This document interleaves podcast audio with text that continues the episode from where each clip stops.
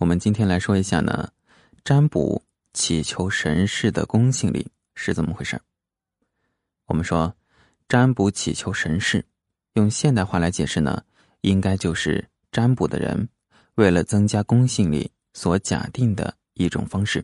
直到现代，仍然有人相信，在神前置教同样是一种占卜用具。置教呢，教这个字儿呢，就上面一个竹字头，下面一个交通的交。他的意思是呢，用竹片或者是木片制成的一个东西，用来占卜的。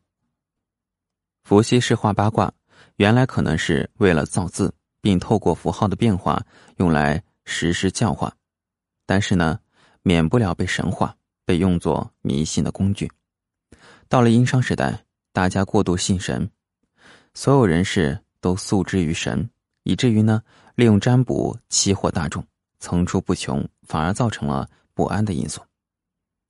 周文王重卦原本想要扭转当时一切听命于神的不良现象，希望大家透过卦爻的变化来趋吉避凶，而不是接受吉凶的判定。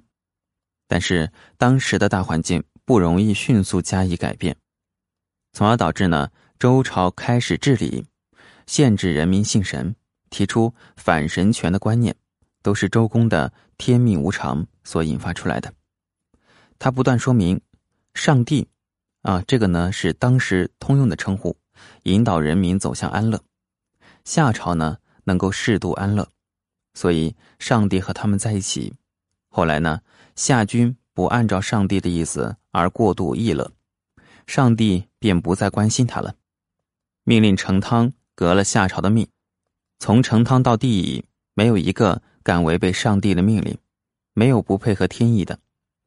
到了殷王，由于过度享乐，不顾天理和人民的痛苦，于是呢，上帝不再保护他。孔子曾经说过，他在睡觉做梦时都忘不了周公，便是治理作乐的功能，使他十分敬佩。孔子不称上帝，恢复天的名称，以礼为天道的依据，奉礼便是为天。人人依礼顺天，而礼的基础在于人的自觉，并不在于天。开启了祭如在，祭神如神在的新观念，以敬鬼神而远之为常态。好，我们这一节就结束了。我们下一节来说一说以人为本的天神鬼定位是怎么回事欢迎关注。